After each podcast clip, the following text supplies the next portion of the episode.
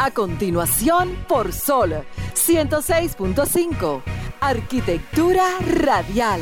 Diseño, urbanismo, ingeniería y todo lo referente a la construcción. Arquitectura radial. Con los arquitectos Luis Taveras y Gleinier Morel.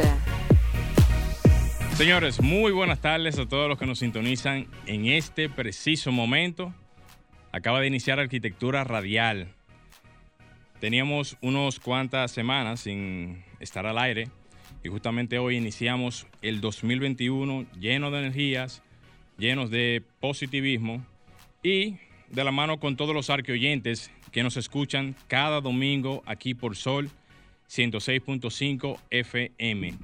Señores, el presidente del CODIA, Francisco Marte, llamó a todos los diferentes sectores comerciantes a buscar solución al alza de 300 a 480 pesos la funda de cemento y otros materiales de construcción con lo que se incrementa el costo de la vivienda y los trabajos de los profesionales. Marte afirmó que el gobierno debe de intervenir en la regularización de los precios de estos materiales para evitar que otros se disparen en medio de la pandemia. Si todos queremos activar la economía, y tomamos este tipo de acciones, evidentemente hay algo en, o sea, hay algo que no concuerda, por lo que todos los sectores deben de colaborar. El CODIA y la Dirección General Alianza Pública Privada firmaron un acuerdo de cooperación interinstitucional que definirá acciones para la construcción de obras del Estado. A todo esto, señores, yo digo lo siguiente, si el alza del cemento sube, y los materiales están subiendo, lo ideal sería que la construcción tome medidas eficientes para no dejar que esto se convierta en un relajo y que los materiales de construcción permanezcan equilibradamente dentro de lo que es las normas de, de, de costos operacionales para que el sector de la construcción se pueda seguir dinamizando.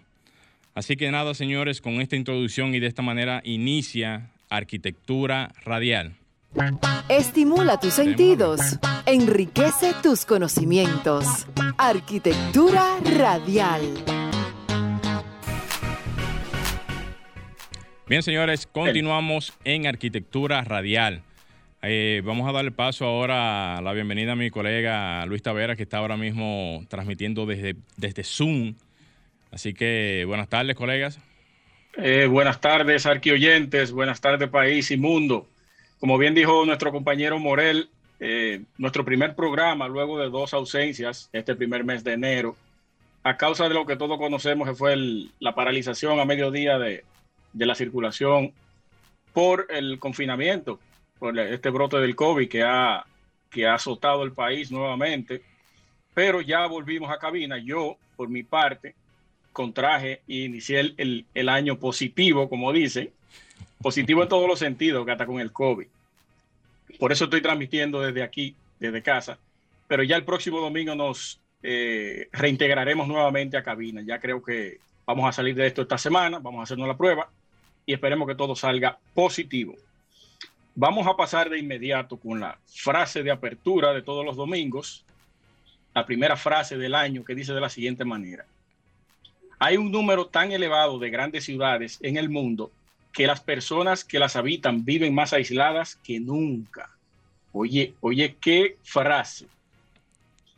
Hay un número tan elevado de grandes ciudades en el mundo que las personas que las habitan viven más aisladas que nunca. Toyo Ito. Volvió Toyo Ito a hacer su, su, frase. El arquitecto que le cae bien a usted. Claro que sí. Sí, sí, considerado uno de los arquitectos más innovadores e influyentes del mundo. Tuvo como estudiante a la arquitecta eh, Kazuko Sejima, ganadora del premio Pritzker en 2010, una fenomenal arquitecta. Y, este hombre que es genial, genial, estos arquitectos del siglo XX y XXI que han eh, implantado o han creado su impronta en la arquitectura y nos han dejado un legado grandioso para nosotros poder continuar con nuestro ejercicio. Mira, varias noticias, Morel, breve. para entrar de inmediato con mi, con mi comentario del día, a menos que usted tenga alguna información precisa que quiera brindar al público ahora, antes de continuar. No, no, adelante. Yo voy a mandar unos saludos en su momento, pero adelante. Ok. Mira, mañana, señores, eh, van a presentar o se anunciarán los premios Gardo, los premios, primera premiación que se hace a la Radio Nacional a cargo de, de ¿cómo es el nombre? Siempre se me olvida, Arbelo, Carlos Arbelo. Carlos Arbelo. Nuestro amigo va a dar la noticia a través del, del programa de radio después del mediodía, después del mediodía radio, que se transmite por Neón a la una de la tarde. Y esperemos que nosotros en esta entrega podamos ser seleccionados como nominados, por lo menos. Eh, por otro lado, hay una noticia bastante interesante, breve, que es la, la exención a las MIPIMES del pago de anticipo de impuestos sobre la, la, renta en el primer trimestre, primer cuatrimestre de este año. Esto se da a causa de lo que todos conocemos, de esta paralización del año pasado, de todos los ejercicios de la profesión, tanto el nuestro, que es el que nos compete, como todos los demás profesiones. Lo que el gobierno va a hacer ahora es dar una tres, cuatro meses de gracia para que las, esas empresas pequeñas que producen ah, más o menos eh, unos, que tienen unos ingresos brutos anuales de unos 58 millones de pesos, que entran en mi pymes, eh, para mí es mucho, 58 millones para hacer mi pyme, pero si esa es la categorización, bueno, bien.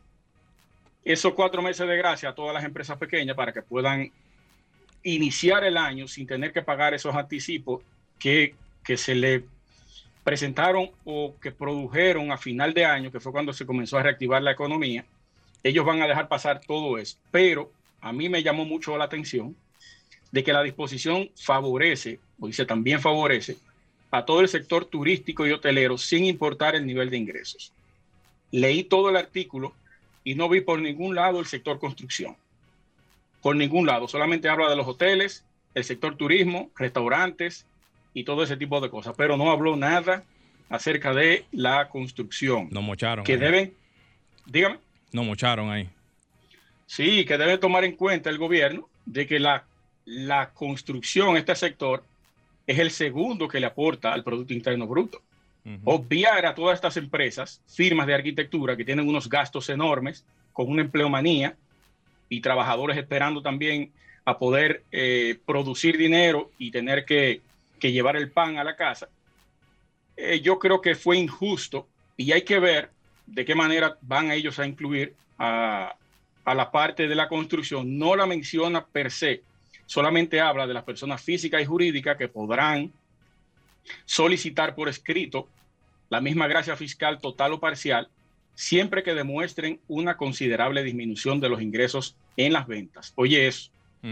Si tú tienes los documentos de que tú puedas demostrar de que en el año pasado tú tuviste una merma o no tuviste ingresos, entonces solo así podrás obtener esta gracia fiscal o total, fiscal total o parcial de esta exención. Sería interesante ahora saber entonces de qué manera tú puedes demostrar eso, porque si tú no estás inscrito en TCS, tú pudieras quizá a lo mejor demostrarlo, pero ¿y si tú eres una persona informal que trabaja y hace trabajo y todo eso? ¿Cómo lo demuestras? Exacto, eso, eso, bueno, si tú estás constituido como mi pyme, me imagino que a través de las facturas que tú has emitido, claro. tú podrás de alguna manera poder demostrarle al Estado que tú no tuviste ingresos o que tus ingresos fueron mermados a causa de lo que pasó. Pero eh, me llamó mucho la atención que el sector ahí no lo tocaron. Y pasando al tema central, a ver qué tiempo me queda, yo quiero hablar sobre lo que todo el mundo ha venido hablando esta semana, y es respecto al anuncio de, las, de la construcción de las 11.000 viviendas para este año que va a ser el gobierno del presidente Luis Abinader. Eso se presentó el miércoles pasado. Voy a leer parte del artículo, los puntos más importantes, para que la gente tenga una idea de, de qué trata y al final voy a hacer mi planteamiento y mi hipótesis, el análisis de, este artículo. El gobierno generará unos 100.000 empleos directos e indirectos durante los próximos cuatro años. Perfecto. El PNBFF, que es el Programa Nacional de Viviendas Familia Feliz, este plan que pretende garantizar eh, las condiciones de acceso a todos los dominicanos para un techo propio.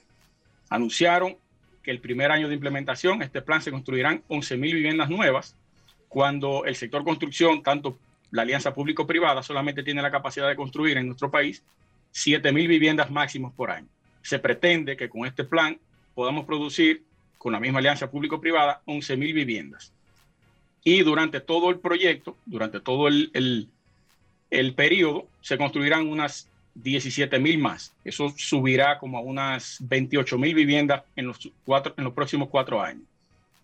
El presidente dijo que este nuevo modelo, enfocado a promover el desarrollo ordenado, sostenido del sector y a mejorar y regularizar la vivienda urbana, así como construir y mejorar viviendas ya construidas. Eso me parece interesante.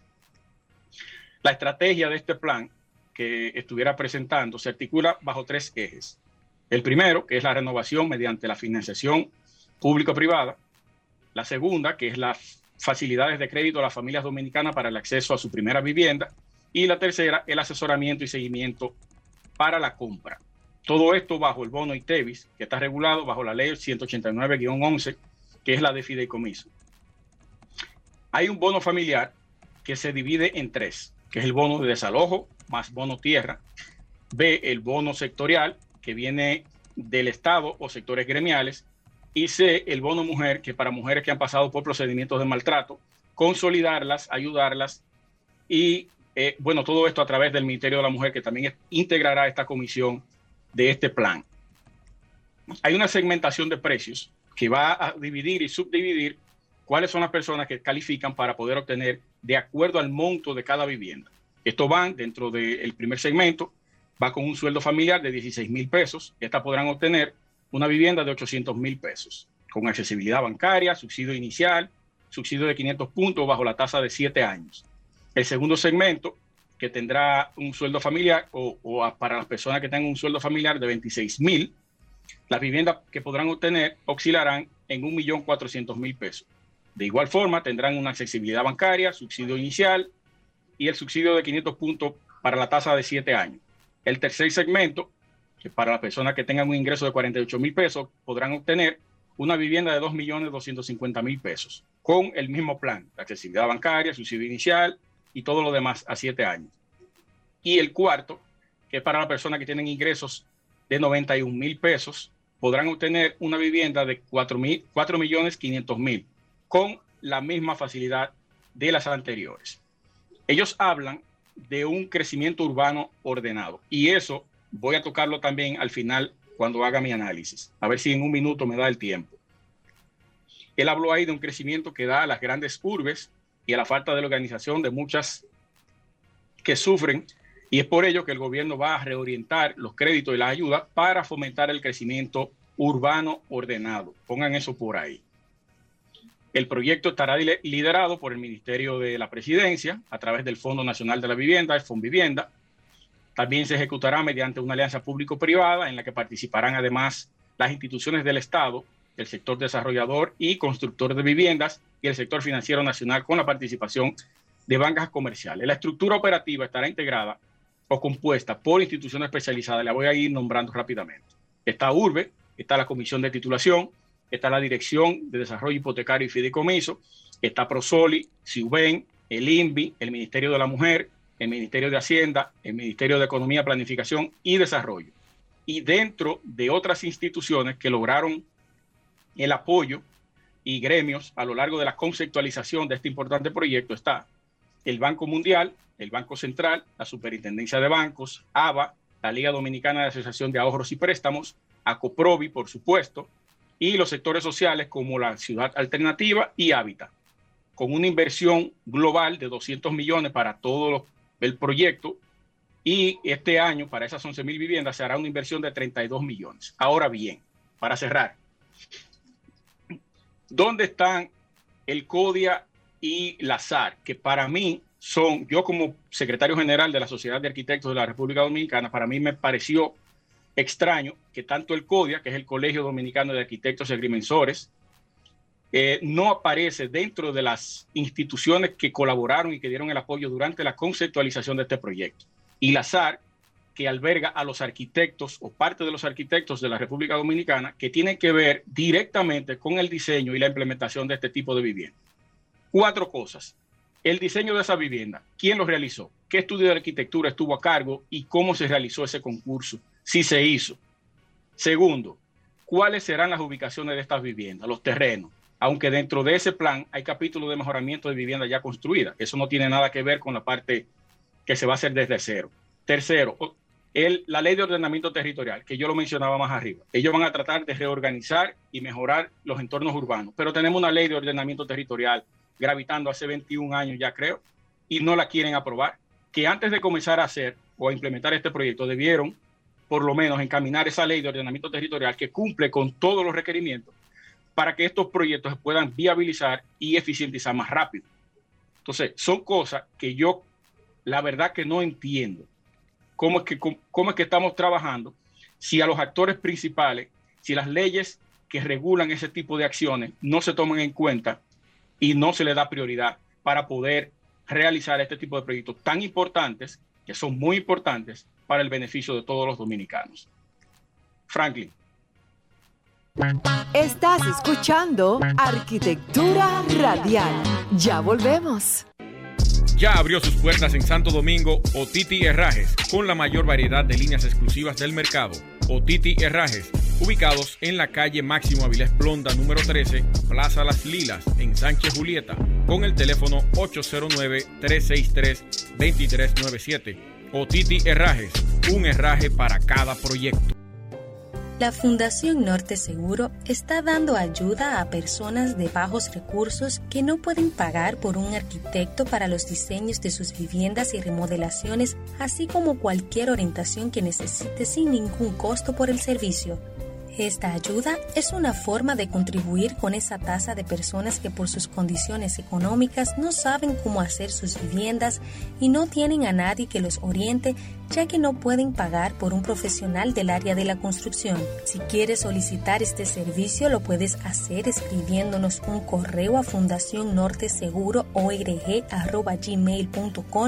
o a través del WhatsApp 829-698-4537. Con esta simple acción aportamos un granito de arena como ayuda a quienes realmente lo necesitan. Cápsula informativa en Arquitectura Radial. Frank Lloyd Wright, Estados Unidos, 1867 pasamos de un movimiento orgánico y absolutamente expresivo a uno totalmente racionalista y minimalista, del cual Wright era uno de los máximos exponentes. En sus construcciones consigue una gran transparencia visual, una profusión de luz y una sensación de amplitud y abertura. Por primera vez se usan paredes o divisiones de material ligero o techos de alturas diferentes para dividir espacios o diferenciarlos. Wright estableció por primera vez la diferencia entre espacios definidos y espacios cerrados. Estás escuchando Arquitectura Radial. Bien, señores, continuamos en Arquitectura Radial. A todos los que están esperando las, palabras claves de este 2021, atención a todos. La primera palabra clave del sorteo de pinturas magistral es radiante. Una palabra fácil, sencilla. Franklin Tiburcio colaborando con las palabras. Así que ya lo saben. Primera palabra clave del sorteo de pinturas magistral. Señores, unos saludos muy, pero muy especiales al ingeniero Arnaldo Pacheco. Saludo para ti donde quiera que estés. Al ingeniero Edwin Lama, también saludos para ti donde quieras que estés. Nelson Viera, Carolina Rodríguez, también saludos para ti donde quiera que estés. Y Gabriel Arjona, saludos para todos, donde quiera que estén. Desde Arquitectura Radial, un abrazo bien, pero bien fuerte y caluroso en este 2021. Señores, miren, comenzando con el inicio del programa y hablando un poco de lo que tiene que ver el alza de los materiales en el área de la construcción si ustedes se fijan, ha habido un arsenal de informaciones en las redes, producto a lo que tiene que ver el alza del cemento y de los derivados de muchos de los materiales que se consumen a nivel general en el área de la construcción. Una investigación recientemente preparada por la Universidad UNFU para ADOCEN resalta que existen otros factores en la cadena de valor desde el costo de los terrenos, acabados, manos de obras, trámites, costos financieros y otros materiales que tienen que ver eh, significativamente con las influencias del costo final de la vivienda. Si bien el cemento constituye, señores, una buena referencia sobre el comportamiento de los costos de la construcción de edificaciones, el caso de la fabricación de vivienda en este sentido solo representa, según esos datos que ellos arrojaron, de un 5.3% a un 11.5% del total del precio de la venta del inmueble, dependiendo obviamente del tipo y grado de determinación de las mismas. Aún así, el estudio determina la incidencia del cemento en las edificaciones, llevando a cabo, eh, o sea, esto llevado a cabo por el Decanato de Ingeniería Civil de la Universidad Pedro Enrique Ureñas a finales del año pasado, con el objetivo de conocer la manera detallada de la incidencia, señores, nada más y nada menos del cemento y el costo final de las, eh, de las edificaciones a raíz de la cantidad de material en este sentido y en ese orden que se utiliza para casi todos los proyectos que se hacen en el país. Señores, según este informe, en las edificaciones, eh, prácticamente eh, de mediana, vamos a decir también eh, eh, clase alta o, terminación de económica, cualquiera que sea el término, tanto en viviendas como edificaciones y proyectos eh, viales y de todo tipo, el porcentaje del, del cemento, según lo que ellos manifiestan, no es la gran diferencia. A lo que yo digo, si no es la gran diferencia, ¿por qué entonces el tema del alza? O sea, se supone que el alza debe de ir determinada o más bien afianzada con algunos renglones que tienen que ver con la producción, con el insumo de la materia prima, de lo que tiene que ver la producción del mismo y un sinnúmero de factores que tienen que ver con este tipo de eh, insumos o prácticamente eh, eh, costos directos o indirectos. Ahora bien, mi punto sería el siguiente. Tenemos que utilizar entonces algunas o otras alternativas que tengan que ver con solucionar el tema de la construcción. Fíjense que casi siempre uno comienza a utilizar los materiales en función de lo que existe en el mercado, en función de las eh, dinámicas de, de, materiales y en función de un sinnúmero de factores que son lo que hacen que uno día a día utilice los materiales que existen en el mercado nacional. Ahora bien, ¿es obligatorio tener que usar el cemento en todo el sentido de la palabra?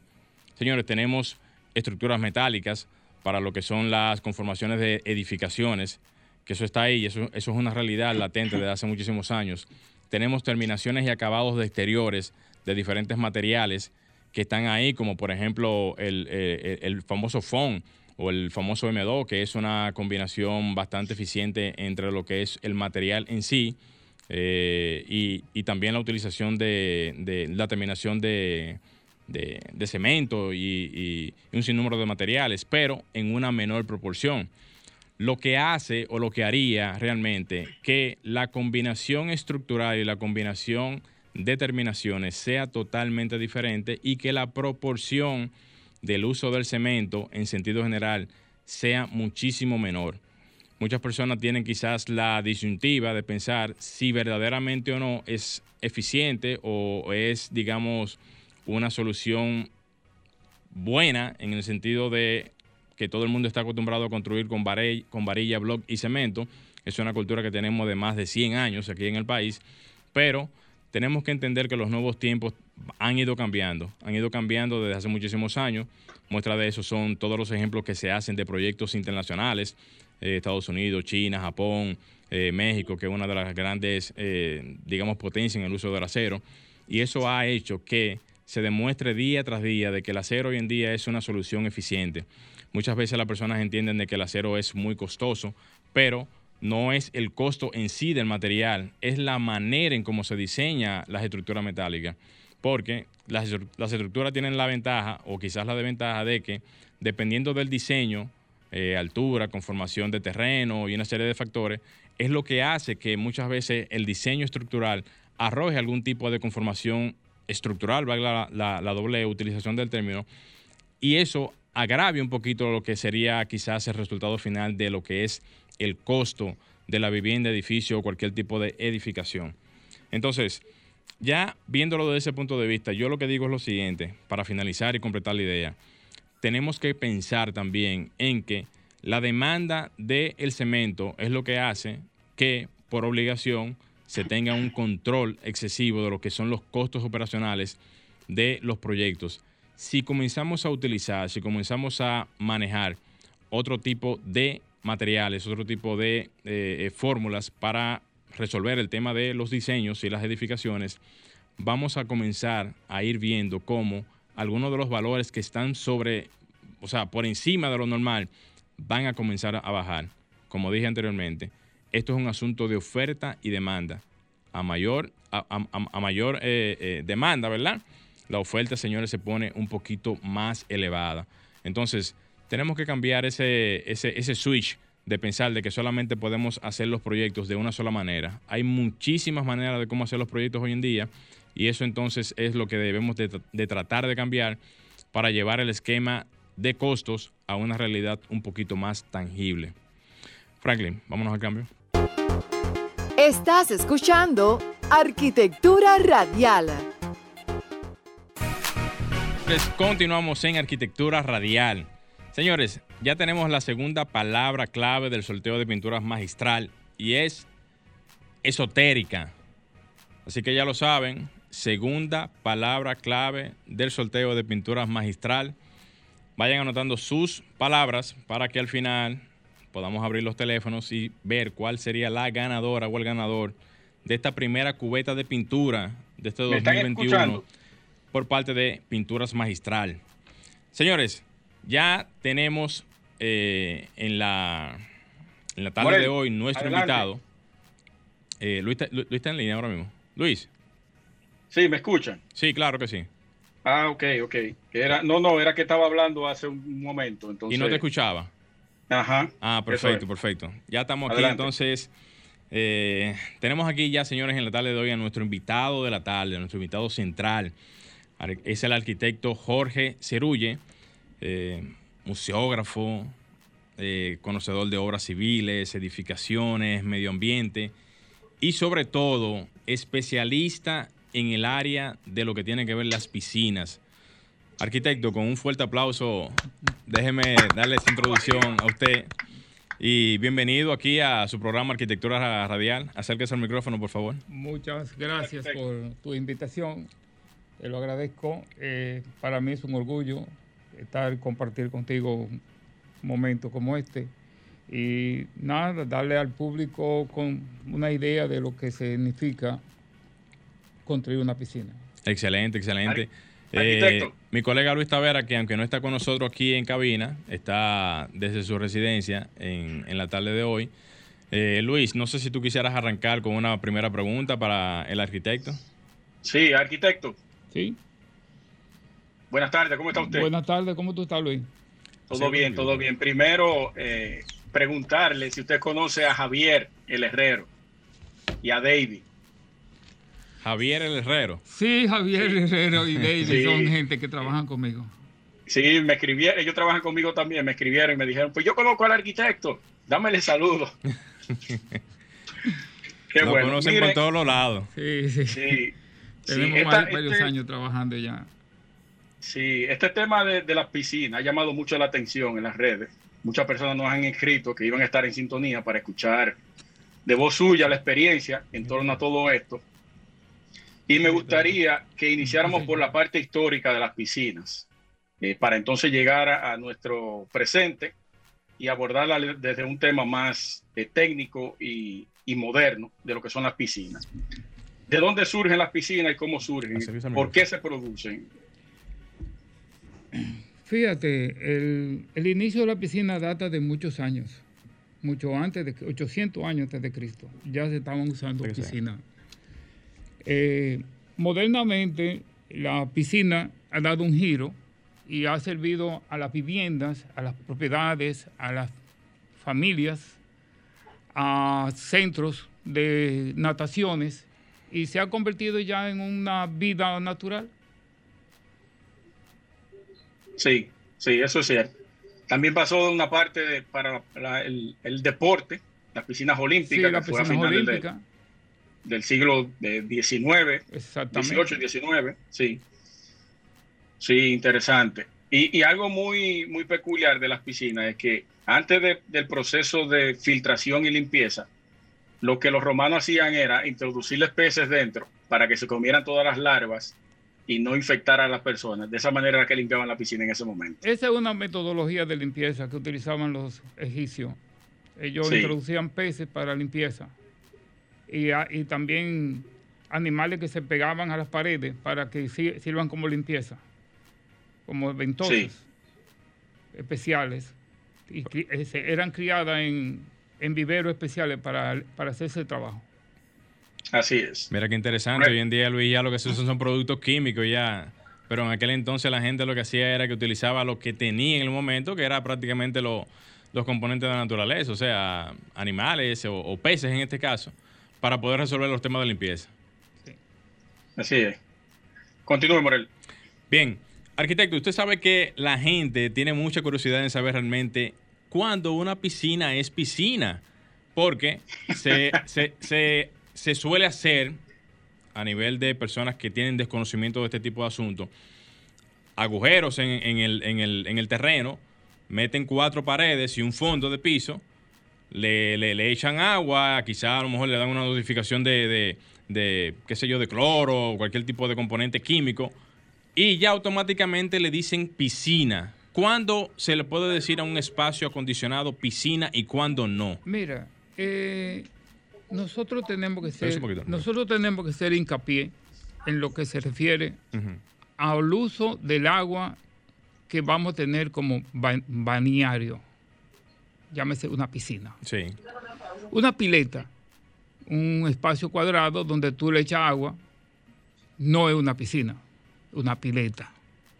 Ahora, nosotros para uno tener una piscina, tú tienes que tener un reciclado, una limpieza, que el agua sea pura, que sea filtrada, que tenga elementos que te permita que el agua se recicle, es decir, una, bomba, un sistema de, arena sílica que te permite que el agua se, se filtre, que saque toda la suciedad, inyectores que te recoge la, suciedad del agua de arriba, los screens, es la donde el agua cae.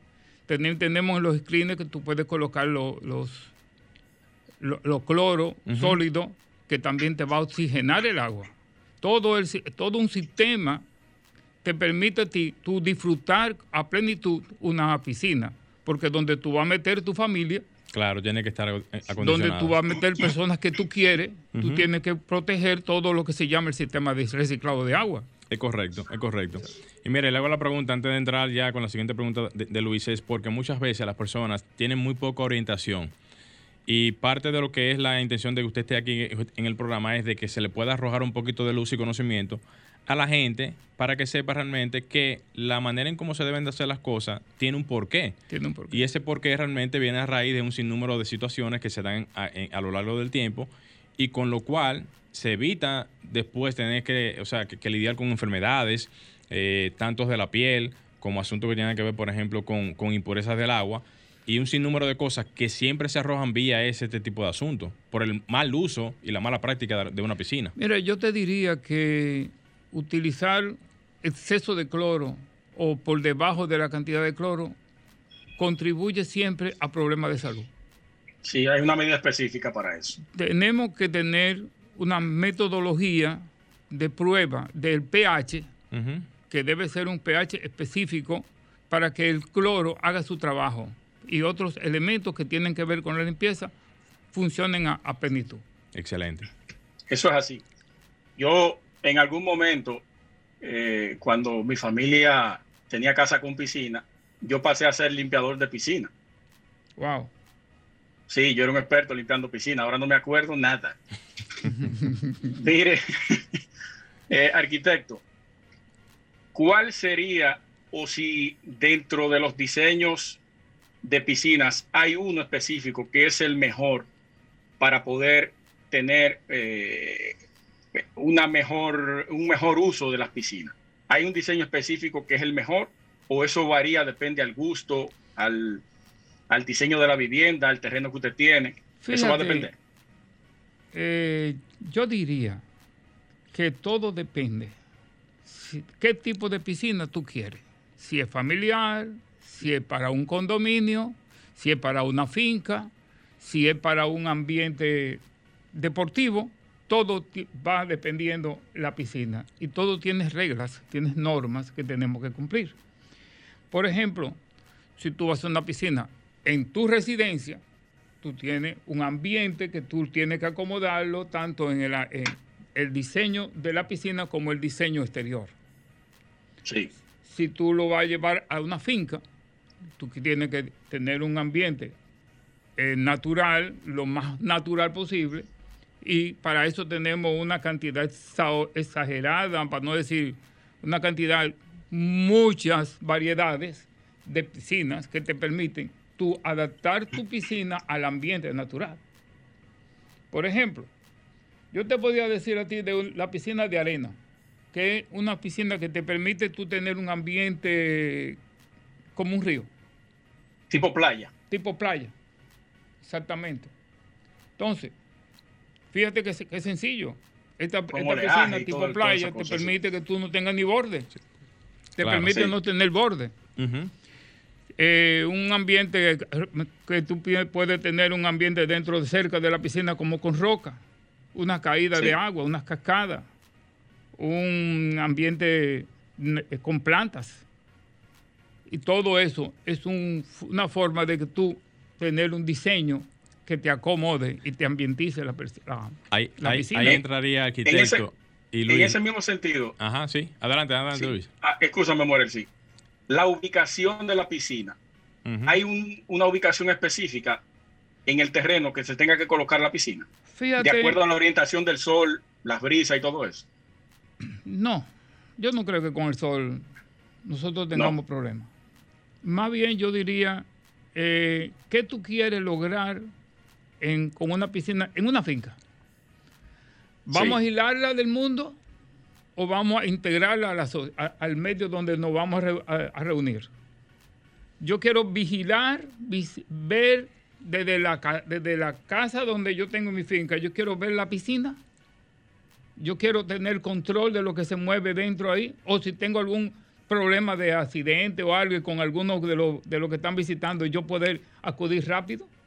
Son detalles importantes que uno como arquitecto debe de preguntarle al cliente qué es lo que quiere para uno poder diseñar e ubicar la piscina dentro del ámbito de trabajo. Y prevenirlo eso también. Sí, claro. Tú no puedes decir, bueno, ok, yo voy a tener mi casa donde vamos a estar todos reunidos, pero la piscina va a estar en un lugar muy separado. ¿Y qué tú quieres lograr con eso? ¿O no es preferible tú tener una piscina cerca donde todos estemos integrados y podemos compartir todo?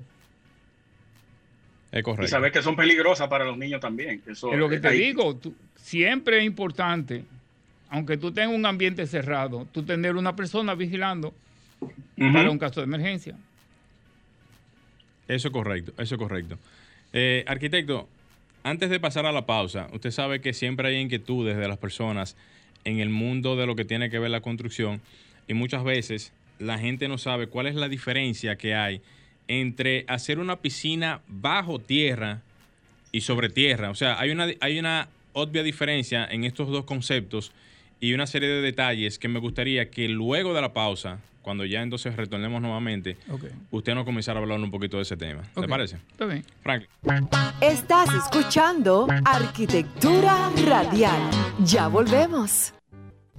Estimula tus sentidos, enriquece tus conocimientos. Arquitectura Radial. Bien, señores, continuamos en Arquitectura Radial. Señores, la última palabra clave del sorteo de pintura magistral, magistral es Enigma. Así que ya lo saben, última palabra clave para lo que están esperando sus palabritas del soldado de pintura magistral. Arquitecto, la pregunta que hicimos antes de la pausa fue la siguiente, para el conocimiento de la gente. ¿Cuál es la diferencia entre una piscina bajo tierra y una piscina sobre el nivel de la tierra? Para que la gente pueda entender realmente cuál es la diferencia entre una y otra. Fíjate, Cuando diseñamos una piscina bajo tierra, hacemos una excavación, preparamos todo un sistema hidráulico, un sistema de inyectores, eh, preparamos un hormigón especial para que nosotros podamos tener un control de infiltraciones de agua. Y eso es, una piscina es, cuando tú la haces bajo tierra, tú estás construyendo una piscina.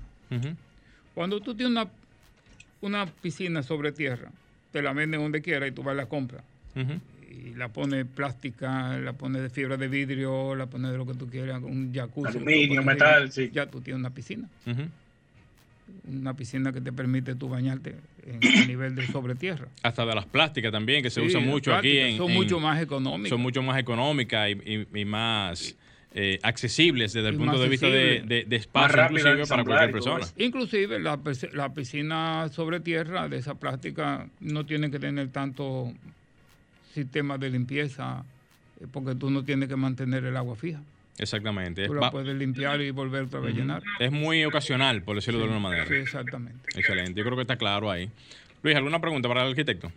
Sí, ¿me escuchan? Sí, claro. Te oigo. Ok, perfecto. Eh, bueno, tiene que ver más o menos con esa pregunta que hizo Morel, pero en torno a la parte interior y exterior. El costo.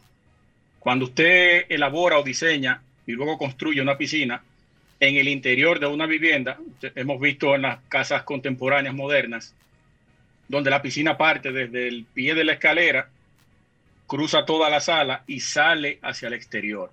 En términos de costo, ¿qué implica esto? Y en términos de salud también. No entendí la pregunta. Luis. No, eh, ok. Repite la pregunta nuevamente. Lo que no entiendo cuando tú dices que parte de la escalera y se mete para allá, no entendí eso. Es, explicando el tipo de piscina. ¿Eh? Piscinas interiores y piscinas exteriores. Esas piscinas, ¿qué implicaciones tienen para el tema del costo y el tema de la salud a quienes viven dentro del hogar? Fíjate. Eh, hablando de la piscina interior de la vivienda. Sí, interior de la vivienda. Interior de la vivienda. Tú tienes mucho más gasto de mantenimiento. Ok. Mucho más gasto. Tú tienes que tener una supervisión al máximo, porque acuérdate que el sol también tiene una influencia en limpieza. Cuando tú sometes una cantidad de agua bajo la, la energía solar y en un tiempo determinado, tú gastas menos en productos químicos. Eso es correcto. Ahora, cuando tú estás dentro de un techo, y ahí puedo irnos a otro capítulo, que es la piscina techada. Cuando tú estás dentro de un techo, tú tienes que tener más costo. Ahora, pasando, a la piscina techada, hay una cantidad de formas de techar una piscina y que se puede mover el techo y tú permitir disfrutar la piscina como si no tuviera techo. Y si también tú quieres tener, cerrarla, y tú puedes tener como una especie de invernadero, así que tú puedes, bajo, con, cristales o bajo screener, tú puedes tener una piscina y disfrutar tu ambiente completamente. Sí, la que tiene techos retráctiles, sí. Exactamente. Ok. Excelente. Excelente. ¿Y, y, los, ¿Y los materiales para el tema de la limpieza influyen, dependiendo del tipo de material que uno aplique a una piscina, cerámicas, eh, cemento imprimido. Lo que yo te recomendaría que si tú vas a construir una piscina en el interior, todos los materiales que tú utilices de construcción sean fácil de limpieza, fácil de lavar.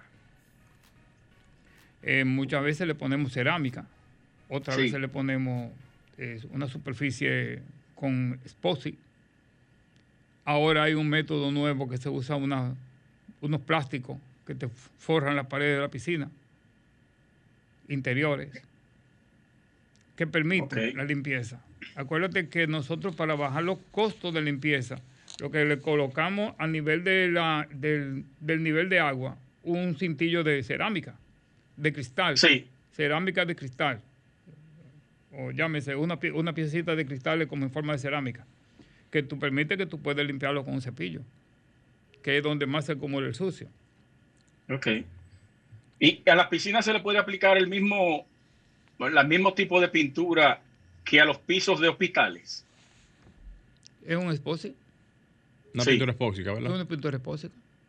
¿Cuál es el nombre de eso, Morel? Pintura expósica, ¿eh? Pintura expósica. Una pintura expósica. Sí. Lo que pasa es que también en los hospitales, bueno, ok, en los hospitales se puede usar pintura expósica. Sí. ¿Escuchaste, Luis, ahí? Sí, sí, lo escuché. Perfecto, perfecto. Eh, arquitecto, una pregunta, mire, ¿existen piscinas para personas del diario vivir, eh, comunes, para, para gimnasios, deportivas y todo eso? Ahora, la piscina para uso de personas discapacitadas, ¿cómo se maneja eso? Eh, ¿Algún precedente? Si se están haciendo, existen en el país. Buena pregunta es. ¿Cuál es la, la vamos a decir, el, el desarrollo de este, de este, eh, eh, eso en ese sentido?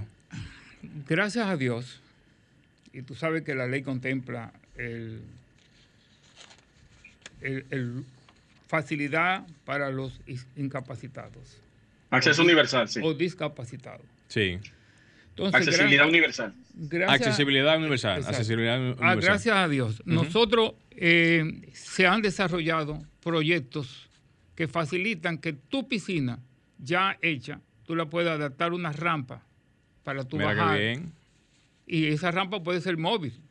Ok. Para tu bajar hasta la. que se pueda adaptar, ¿verdad? Que sí, que se pueda adaptar a la persona. Pero también ya hay unas grúas especiales que la persona llega en, un en una silla de ruedas, pasa a la grúa y con la grúa baja al nivel de la piscina y vuelve y sale. Excelente. Vuelve, nada y, vuelve y sale a la piscina. Muy bueno. Y hay método más todavía con grúa, que te agarran el paciente desde la cama, te lo llevan a la silla, de la silla te lo llevan al área de la piscina, con una sola persona, ayudándolo. O sea, que es bien versátil, bien fácil. Que es muy bastante fácil. Claro. Que es muy bueno. Ahí también entra, arquitecto, la piscina tipo playa, pero en concreto. Que empieza desde cero y le facilita a esa persona con discapacidad motora poder ingresar a la piscina sin necesidad de escalón ni nada de eso. Sí, esa es la piscina arena, tipo arena. que, es, que es la que te da la suavidad de la arena, como con una rampa que que una persona normal puede ir caminando y llegar a la piscina. Si tú quieres, hace el mismo efecto de la rampa, que la rampa móvil. Correcto. Ya es una rampa que se hace especialmente en esa forma, que es como te decía ahorita, de una piscina tipo, tipo playa. Excelente, excelente. Así es. Arquitecto, para no dejar de aprovechar la oportunidad, ya que nos quedan muy pocos minutos, háblenos un poquito de, lo que son las piscinas infinitas. O sea, ese concepto de, piscina infinita, la gente lo está utilizando mucho y por consiguiente le da un renombre como de, o sea, como de fascinante y todo eso. Brevemente, piscina infinita, ¿qué es verdaderamente? Vamos yo, déjame yo pasar a la historia y decirte que cuando el arquitecto Frank Lloyd Wright quiso traer la el maestro al interior de la vivienda para relacionarlo con el agua del mar, sí. trajo la fuente. Entonces, cuando tú veías la fuente, tú veías un espejo de agua y veías el mar. Bien. Entonces, cuando nosotros, se diseñó por primera vez una piscina infinity, es buscando integrar el horizonte con la piscina. Normalmente uno debe de ubicar un espacio alto donde cuando tú hagas la piscina, tú dejas el infinity en un borde de la piscina que te relacione con el mar y tú creer que cuando tú estás dentro de la piscina, tú visualices que tú estás nadando en el mar. Fíjate cómo es una, especie de impresión visual. Una continuación visual. Exactamente. Para que la gente pueda conectarse visualmente con lo que con lo que continúa en el fondo. Con lo que continúa en el fondo. Por eso se deja ese bordillo que da hacia el mar, se deja sin borde. Entonces el agua de la piscina sale hacia afuera. Claro, sale hacia afuera, sale, pero cae dentro de un recipiente que recicla el agua de nuevo. Y nuevamente cae nuevamente a, lo que es la continuidad de, la piscina. le hice la pregunta brevemente fue porque yo sé que muchas personas quieren aplicar ese tipo de concepto en otras áreas y no entienden verdaderamente cuál es el uso en sí de hacer que la piscina, al hacerla infinita, tenga algunos componentes que se relacionen con lo que es el entorno y para cuál es su fin en sí. Es más o menos eso lo que quería hacer él aclarando. Sí, pues no lo mismo tú, tú hacer una piscina infinita dentro de un interior de una vivienda claro o en un patio de tu casa. Exactamente, porque no va a tener el mismo fin. Por eso quise hacerle la pregunta para que se pudiera aclarar el, punto. Claro. Y tiene un costo más elevado la, piscina infinita, ya para Claro, claro que sí, porque acuérdate que tú estás haciendo dos piscinas, para que se entienda. Cuando el agua sale de la piscina central, cae en otro pequeño recipiente. Y acuérdate que estamos hablando de un borde. Sí, la, la impulsión nuevamente de la del agua requiere una bomba más potente también, me imagino. También. Es así, es así. Señores, vamos a tener que hacer una un pequeño cambio para entrar entonces ya finalmente a lo que es la llamada del ganador o la ganadora del sorteo de pintura magistral. Comunícate 809 540 165 1-809-200-1065 desde el interior sin cargos. 1-833-610-1065 desde los Estados Unidos. Sol 106.5, la más interactiva. Sí, buenas tardes. Buenas tardes. Hello. Sí, buenas. Buenas tardes. Buenas. Sí.